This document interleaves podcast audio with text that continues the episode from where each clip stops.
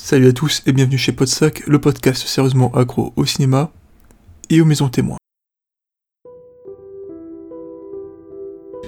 Dire que la réputation de Vivarium le précède est un euphémisme. Projeté pour la première fois au Festival de Cannes en mai 2019, il a depuis fait le tour des festivals du monde et il a notamment fait partie de la compétition long métrage du festival de Gérard Armé au début de l'année. À chacun de ses passages, il n'a pas forcément fait l'unanimité, mais il a marqué le public, essentiellement pour la qualité de son interprétation, son ambiance, et aussi parce que sa dimension parabolique touchait des cordes relativement sensibles. Deuxième film du Dublinois Lorcan Finnegan, représentant aussi d'une vague de films fantastiques venant d'Irlande, comme Hole in the Ground, Sea Fever, ou même la comédie Extraordinary, Vivarium sort ce mercredi en salle avec pour ambition de répondre à une question. Et si le renouveau du cinéma fantastique venait d'Irlande? Le film commence cependant de façon innocente. Enfin, si on exclut le générique de début, hein, vous, vous verrez. Gemma et Tom sont un jeune couple qui a, comme on le dit, la vie devant soi. Et par conséquent pas mal de projets. Pour mener à bien ces projets, ben, il leur faut déjà trouver un endroit qu'ils pourront appeler chez eux. Et ça tombe bien vu que ce jour-là, ils vont visiter une maison dans un lotissement euh, peu engageant mais bon marché. En parlant de peu engageant, le vendeur qui les accueille n'est pas non plus des plus rassurants. Il y en a de même pour le lotissement en fait, encore vide, qui ressemble à une sorte de mélange entre un tableau d'Edward Hopper et Dome Expo un jour de semaine. L'endroit n'est pas moche, hein, pour qui aime le verre, mais il manque sérieusement d'âme.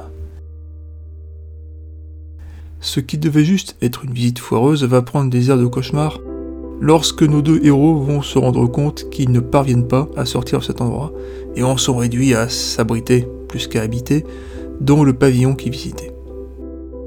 Le mystère s'épaissit lorsqu'ils se rendent compte que quelqu'un, ou quelque chose, leur livre de quoi subsister, jusqu'au jour où le colis contient un bébé, accompagné de ses seules instructions Élevez l'enfant et vous serez libre.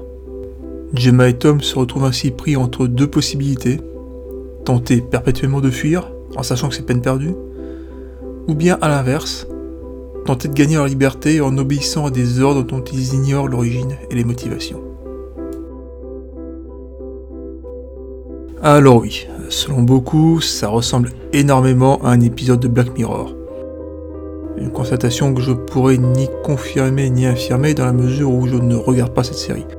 Enfin, plus précisément, les quelques synopsis d'épisodes que j'ai pu lire me donnent le sentiment que sa cruauté me mettrait profondément mal à l'aise. Et c'est exactement ce sentiment que j'ai eu lorsque j'ai vu Vivarium. Alors, visuellement, il n'y a rien d'insoutenable, hein, je vous rassure, mais lorsque je faisais un parallèle avec la peinture des Hopper tout à l'heure, c'était pas totalement anodin. Hopper met peint dans la vie quotidienne des classes moyennes américaines des années 50 en soulignant leur mal-être dans des décors trop parfaits et dans une société leur faisant croire qu'une vie idéale était possible. Dans Vivarium, c'est un peu la même chose. L'univers dans lequel sont coincés nos héros est oppressant à force d'être normal. Trop normal.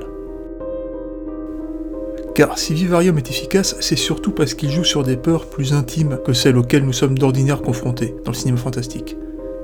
Les fantômes, les démons, les vampires, les zombies, tout ça, ce sont des incarnations des cauchemars qu'on avait enfant, mais quelle est l'une des plus grandes peurs qui nous guettent une fois adultes?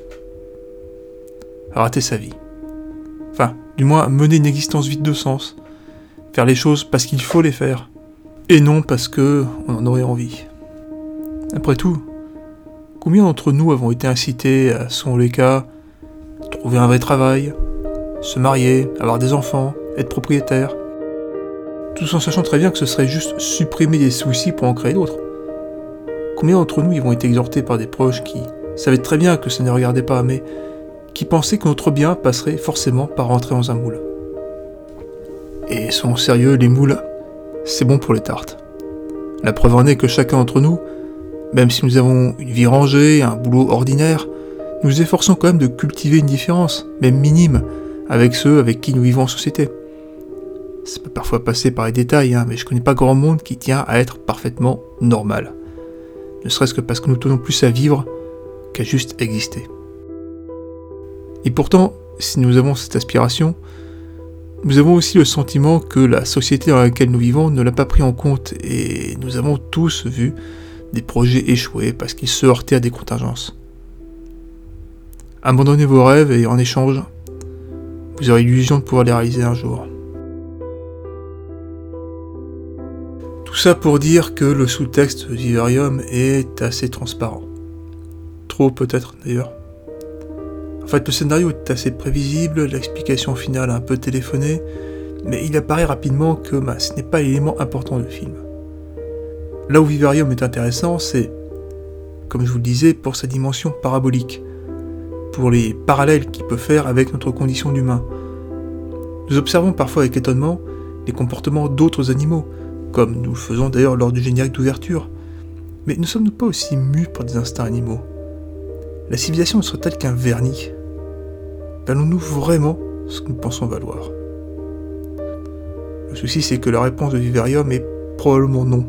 Et finalement, c'est peut-être pour ça qui est glaçant.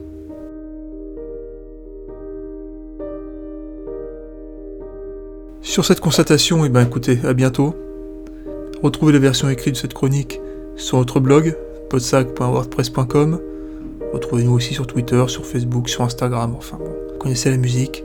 Portez-vous bien et ah, faites attention avant de devenir propriétaire quand même. Hein. C'est un coup à s'endetter et pour longtemps, visiblement. What's that noise? Can anybody hear it? Wind. Wind. I say yes. Hey there, little lady. But I need you. Hey. Hi. I like brown. Hello. We're just um looking yeah. for something. Got you. You got me. Yonder is a wonderful development. It has all you'd need and all you'd want.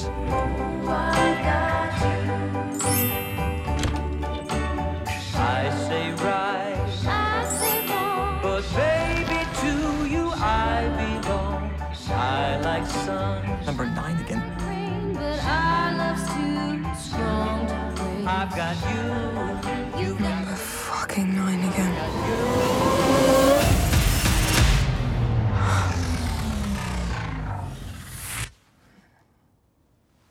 It's a boy.